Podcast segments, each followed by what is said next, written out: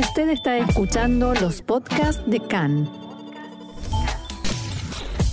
CAN, Radio Nacional de Israel.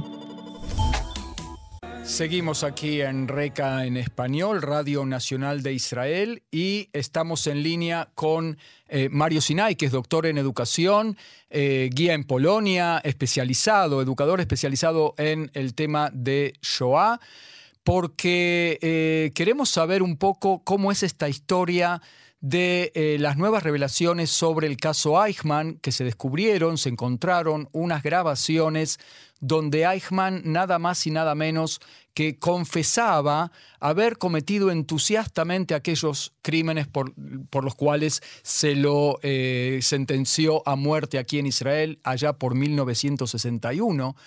Eh, Mario, yo te quiero dar la bienvenida una vez más acá en Español. ¿Cómo estás? Muy bien, Marcelo, muchas gracias.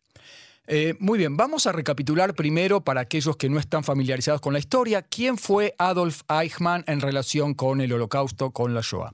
Bueno, la verdad que es una excelente pregunta y un muy buen punto de partida.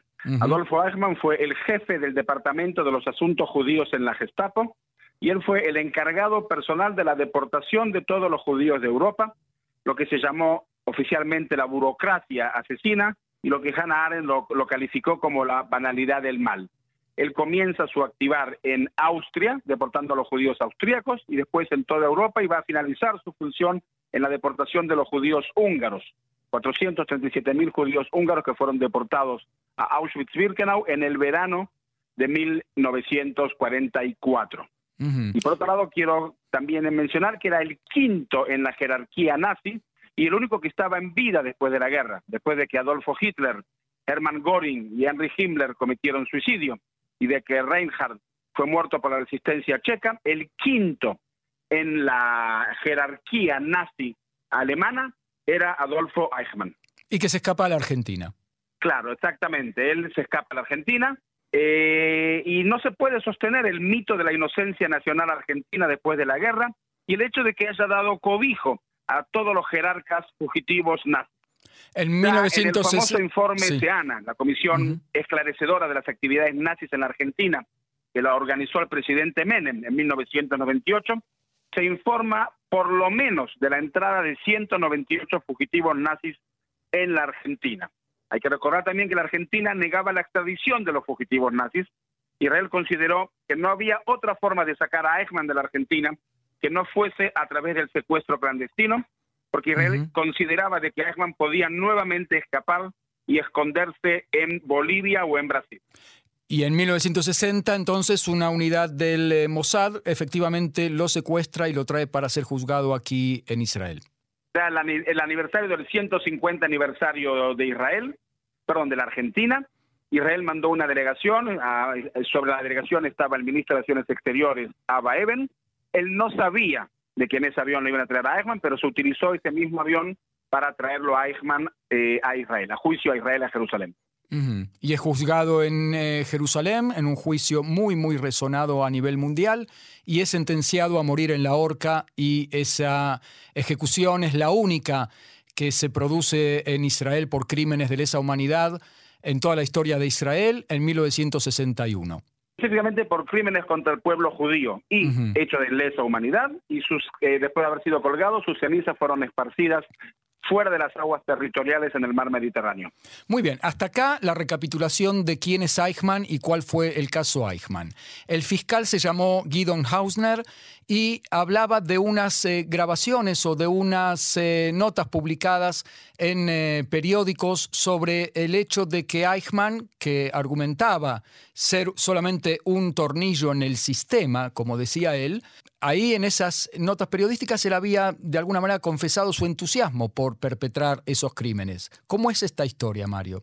Sí, bueno, Eichmann se entrevistó con dos periodistas con pasado nazi y abrió su corazón a ellos. Estamos hablando de Wilhelm Stessen, que era mitad holandés y mitad alemán, que era un periodista y un escritor muy talentoso, y con Erbach Fritsch, que era un alemán nacido en la Argentina. A lo largo de todo el año de 1957, ellos se encontraron en la casa de Sassen, en un barrio de Buenos Aires, y grabaron las conversaciones. Si me permitís unas palabritas de quién es este William Sassen, sirvió en la Waffen SS y más tarde en el departamento de propaganda del partido nazi. fue juzgado en rebeldía en Bélgica. Salió de Bélgica y llegó a la Argentina en septiembre de 1948 con el nombre falso de Jacobs Janssen. Integró los círculos de, la ex, de los ex SS que residían en la Argentina y trabajó en Argentina como editor del periódico en la lengua alemana Der Weg, que atendía a la comunidad de migrantes alemanes. En las grabaciones que hizo Eichmann en el 57 frente a Sessen, se ejercen los pensamientos de Eichmann. El plan original de Sessen parece haber sido que él y Eichmann juntos publicaran las memorias o su biografía y se repartiesen las ganancias entre ellos. Y como tú lo has dicho, en contradicción absoluta a sus declaraciones durante el juicio en Jerusalén, de que él solamente era un tornillo en una maquinaria y que solo seguía órdenes, Ekman da testimonio de ser parte activa y vital del proceso de toma de decisiones en la solución final. Como tú lo has dicho, era un enemigo entusiasta de los judíos y mantuvo sus opiniones hasta el final y se enorgulleció de los crímenes que cometió e incluso le dijo al periodista que su único error había sido no haber asesinado a todos los judíos y si me permitís una cita de las grabaciones, cito. Sí, claro. Mi único interés era solo el número de trenes y transportes que debía suministrar. Tanto si eran directores de banco o enfermos mentales, las personas que subían a los trenes no tenían ningún significado para mí.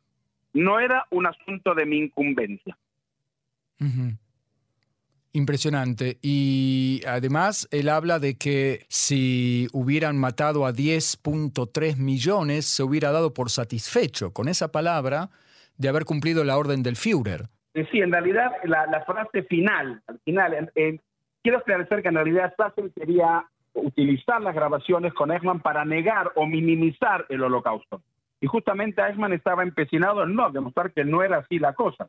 Y en el último de los extractos, de lo que él menciona, dice y lo, siguiente, y cito, debo decir sinceramente que si hubiéramos matado a los 10 millones de judíos que las estadísticas de Himmler enunciaron originalmente en 1933, diría, bien, hemos destruido a un enemigo y llevamos a cabo una guerra adecuada.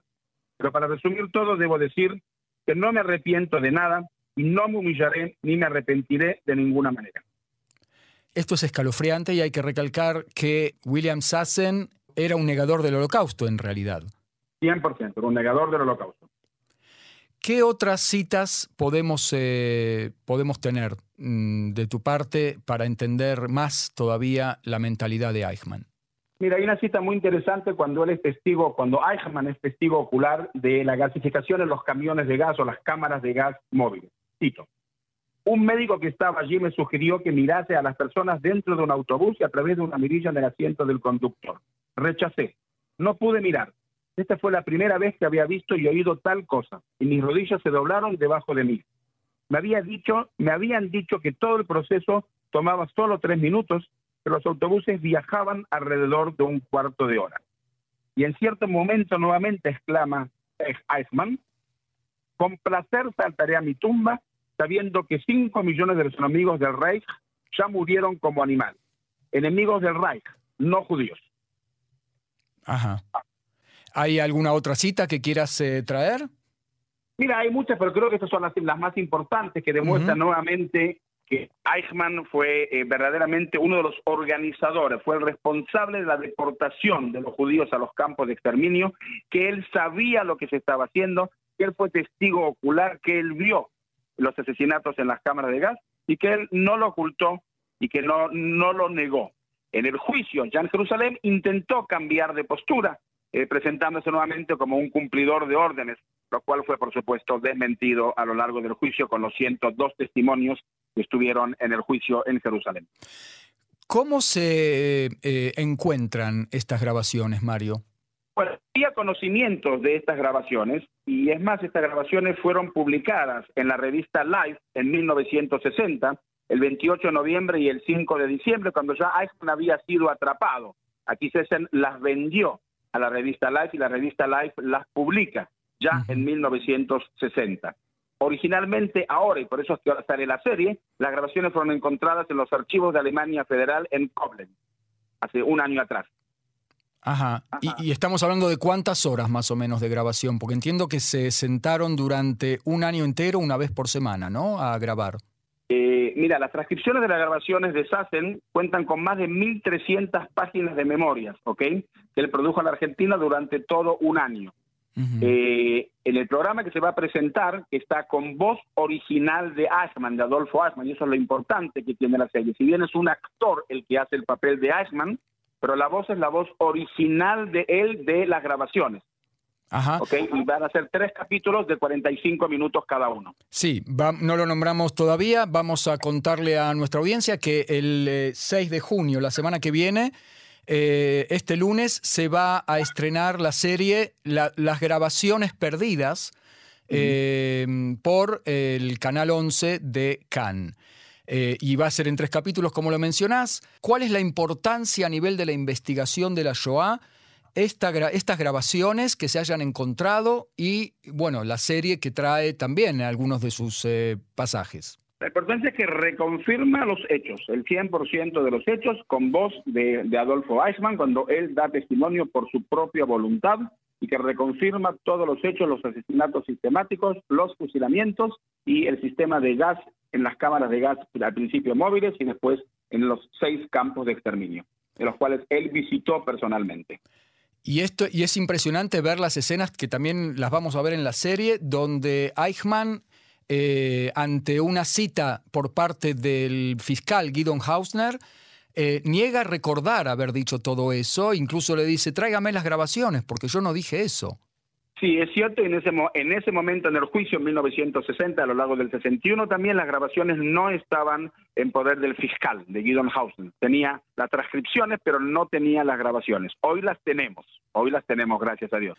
Bueno, queda hecha la invitación entonces para ver la serie Las grabaciones perdidas eh, la semana que viene, el lunes, martes y miércoles en eh, Canal 11 de Cannes, aquí en Israel. Mario Sinai, educador, doctor en educación eh, especialista en el tema de Shoah, guía en Polonia y docente en diversos marcos aquí en Israel y en el exterior. Yo te quiero agradecer muchísimo este nuevo paso por CAN en español. Gracias a ti, Marcelo, por la entrevista. Ojalá ayudemos un poco a esclarecer este tema ante el público. Y a continuar profundizando, por cierto. Muchísimas, muchísimas gracias. Shalom, shalom. El documental Eichmann, Las grabaciones perdidas, se emitirá por Canal 11 de Cannes entonces desde este martes 7 de junio y no, como decíamos antes, en tres capítulos, pero también se proyectará en la Cinemateca de Tel Aviv en el marco del Festival de Documentales Doc Aviv este sábado a las 12 del mediodía y a las 16.45.